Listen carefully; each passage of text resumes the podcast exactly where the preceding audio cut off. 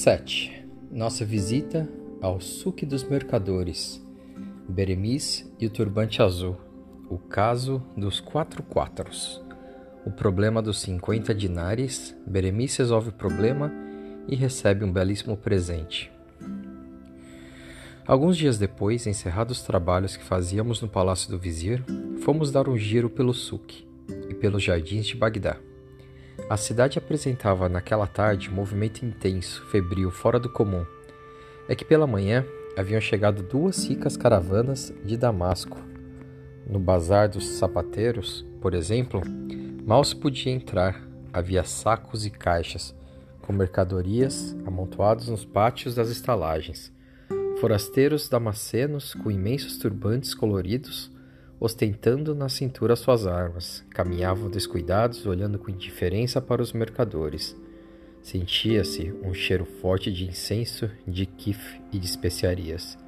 Vendedores de favas discutiam, quase se agrediam, proferindo pragas tremendas em sírio. Um jovem guitarrista, moçulense, sentado sobre grandes sacos de melancia, cantava uma toada monótona e triste.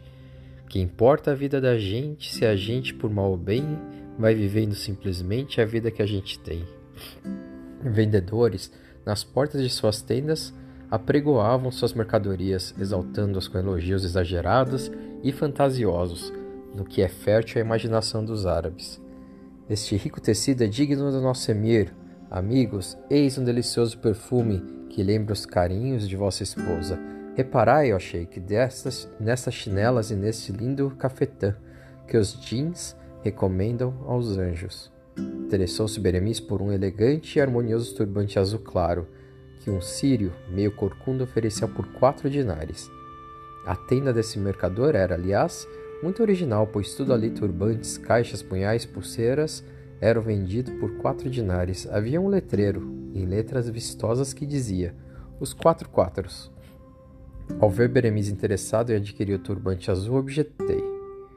Julgo loucura comprar esse luxo. Estamos com pouco dinheiro e ainda não pagamos a hospedaria. Não é o turbante que me interessa, retorquiu Beremice. Repare que a tenda dessa, desse mercador é intitulada Os Quatro Quatros. Nisso tudo espantosa coincidência, digna de atenção. Coincidência? Por quê? Ora, Bagdali, retornou Beremice. A legenda que figura nesse quadro recorda uma das maravilhas do cálculo.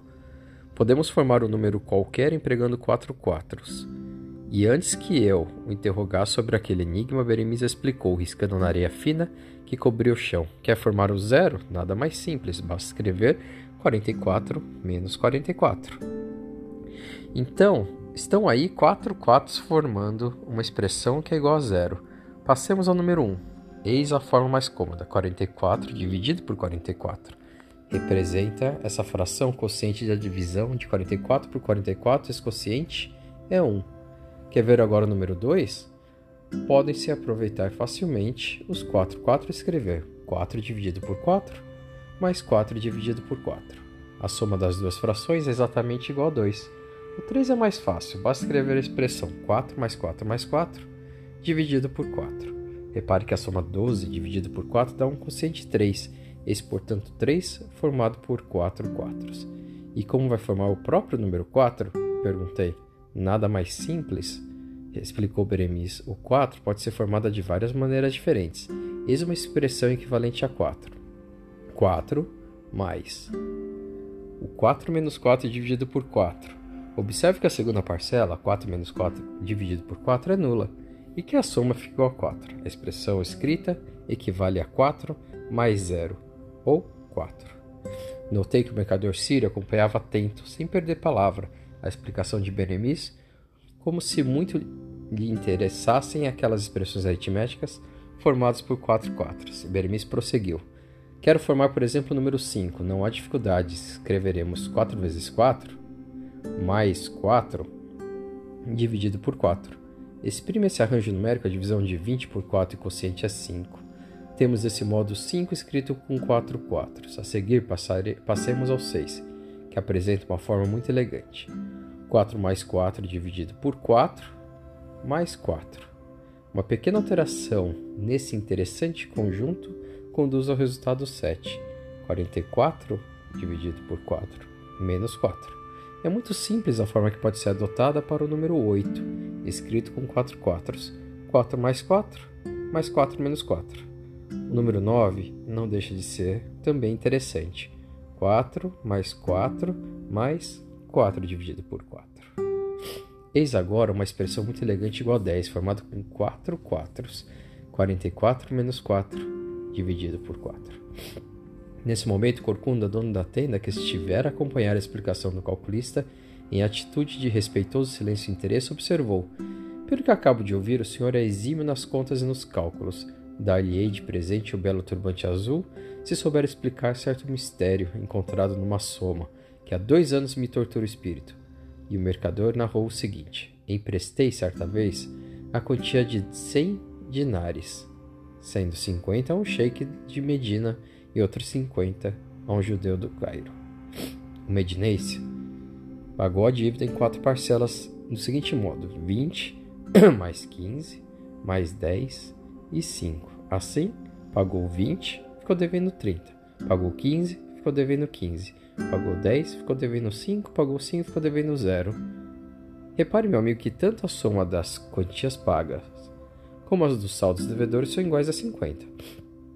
O judeu, Cairota, pagou igualmente 50 dinares em quatro prestações do seguinte modo: pagou 20 e ficou devendo 30. Pagou 18 e ficou devendo 12. Pagou 3 e ficou devendo 9. Pagou 9 e ficou devendo 0. Convém observar agora que a primeira soma é 50, como no caso anterior, ao passo que a outra dá um total de 51. Não sei explicar essa diferença de 1 que se observa na segunda forma de pagamento. Bem sei que não fui prejudicado, pois recebi o total da dívida. Mas como justificar o fato de ser a segunda soma igual a 51 e não a 50?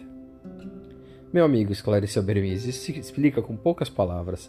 Nas contas de pagamento, saldos devedores não têm relação alguma com o total da dívida. Admitamos que uma dívida de 50 fosse paga em três prestações. A primeira de 10, a segunda de 5 e a terceira de 35. Eis a conta. Pagou 10, ficou devendo 40. Pagou 5, ficou devendo 35. Pagou 35, ficou devendo 0. A soma paga 50. A soma de devida 75. Nesse exemplo, a primeira soma é ainda 50, ao passo que a soma dos saldos é como se vê 75.